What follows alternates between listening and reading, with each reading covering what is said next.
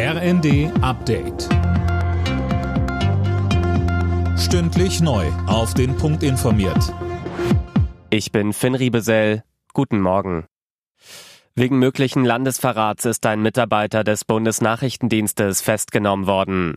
Der Vorwurf, er soll für Russland spioniert und geheime Infos weitergegeben haben. Das teilte die Bundesanwaltschaft mit. Die Wohnung und der Arbeitsplatz des Beschuldigten beim deutschen Auslandsgeheimdienst wurde durchsucht. Für weitere finanzielle Entlastungen im nächsten Jahr sieht Finanzminister Lindner keinen Spielraum. Das hat er der neuen Osnabrücker Zeitung gesagt. Tim Britztrup mit den Einzelheiten. Er sei schon an die Grenze gegangen, die werde er auch nicht überschreiten, so Lindner.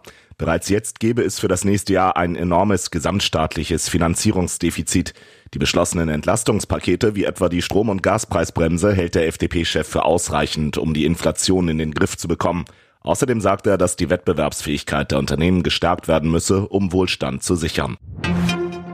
Die abgesetzte Vizepräsidentin des Europarlaments Eva Kaili bleibt vorerst im Gefängnis. Das zuständige Gericht in Brüssel hat die U-Haft um vier Wochen verlängert. Marie-Céline Roy berichtet. Kailis Anwälte hatten gefordert, die 44-Jährige mit einer elektronischen Fußfessel freizulassen. Das wurde abgelehnt.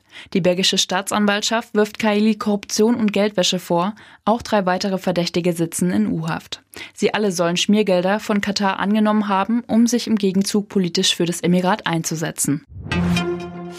Heute wird das Urteil im Prozess gegen den Ex-Oberbürgermeister von Frankfurt am Main Feldmann erwartet.